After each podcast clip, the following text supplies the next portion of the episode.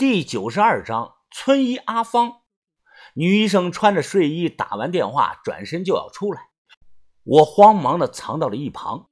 这儿有个鸡窝，现在不用了。我蹲在鸡窝后头，偷偷的向外看。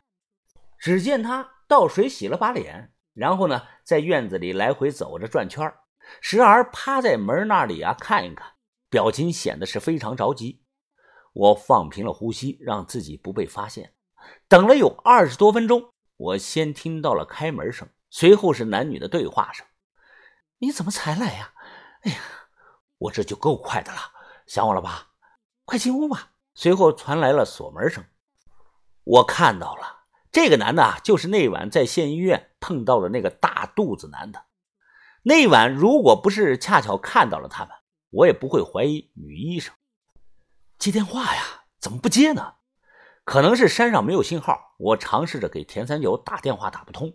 无奈情急之下，只能是发短信说：“田把头，我在村医家里看到素来，收好手机，把包藏在鸡窝后头。”我等了五六分钟，然后蹑手蹑脚的跟了过去。从窗外向里一看，屋里的景象让我瞬间睁大了眼呀！此过程省略五百字。我靠在墙上咽了口唾沫，太猛了！怎么这么猛啊？一个女的怎么能这么猛？不敢看了。只听到屋里气喘吁吁，那个男的说：“啊，阿芳，你太厉害了，歇一歇吧。啊，再再这么下去，我就要死了。”我心想啊，原来这个女医生啊叫阿芳，不过怎么看都不正常啊！这女的太主动了，主动到可怕。又过了一会儿，屋里平静下来。那个大肚子男的跟中了风一样不动了。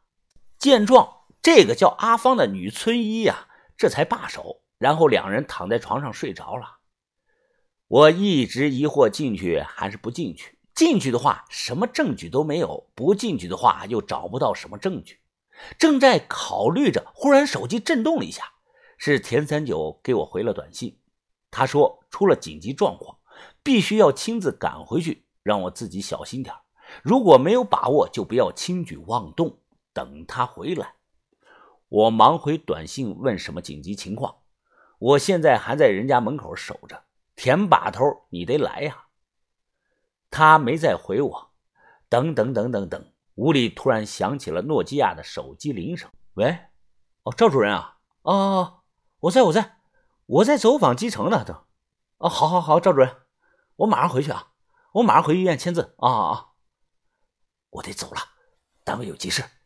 你怎么回事啊？不是说好今晚不走吗？我不管，你请假。哎呦，我的宝贝儿，不行啊！等下个月，下个月我给你买条金链子，好不好？行了行了，真是的，扫兴。门不用锁了，你走吧。一阵悉悉嗦嗦的穿衣服的声音，二人又说了几句甜言蜜语。大肚子男迈步离开了。我犹豫了好几秒钟，提包跟了出去。如果女医生是自伤蛇，我怕自己对付不了。况且啊，现在还不能确定，别打草惊蛇了。大肚腩夹着包走在前头，吹了两声口哨，感觉心情不错。等他走到厕所拐弯处啊，我立即冲上去搂住他的脖子，用刀把他按在了墙角。别他妈叫啊！叫我就捅死你！呃，兄兄兄兄兄弟啊，你是谁啊？有话好商量。我跟你老婆真的没有什么事啊，呃，什么也没有。我是来修电视电视机的。啪！我的另一只手朝他的脸上扇了一巴掌，冷声的骂道。你他妈想死啊！我不是跟你闹着玩的。我跟了田三九几天，多少沾了点他的气势，当下就把这个胖子唬住了。看着明晃晃的尖刀，他估计是真怕了。我问你说，我要是知道你说谎，我捅死你，清楚没有？他咽了口唾沫，连连点头。你跟女村医什么时候搞上的？他说啊，啊，半半半个月前，半个月前他来县医院找我。想通过我的渠道啊，搞一些地价药回来卖。那天晚上我们就在一起了。呃，兄弟啊，你放了我吧，我真不知道她是你老婆呀！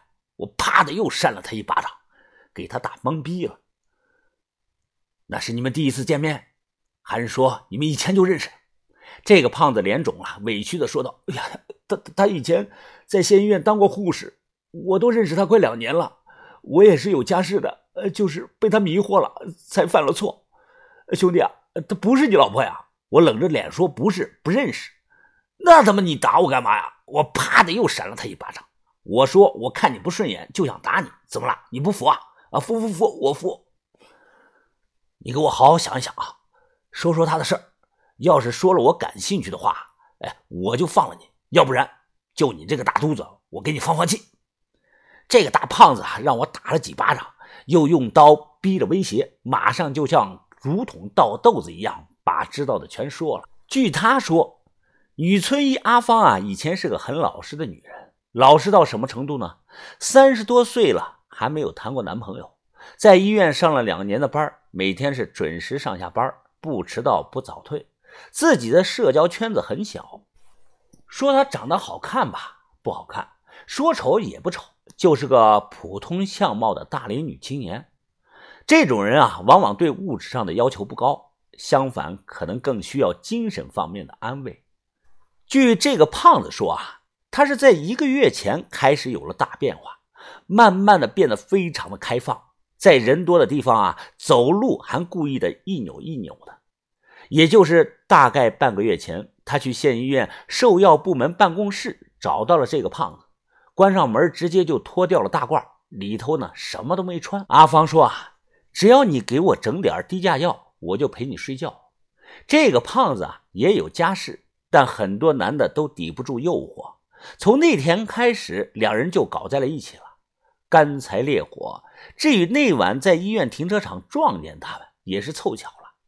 这个胖子苦着脸说道：“哎呀，兄弟啊，呃，我知道错了，咱们往日无冤，近日无仇的，你犯不着这个样子。今天你放了哥，哥以后好好好好谢你，行吗？”我一膝盖朝着他的肚子上顶了一下，疼得他大喘气。我说：“你当谁哥呢？弄死你！”我想起刚才看到的一幕，我问女的是一直这样吗？之前有没有什么奇怪的地方？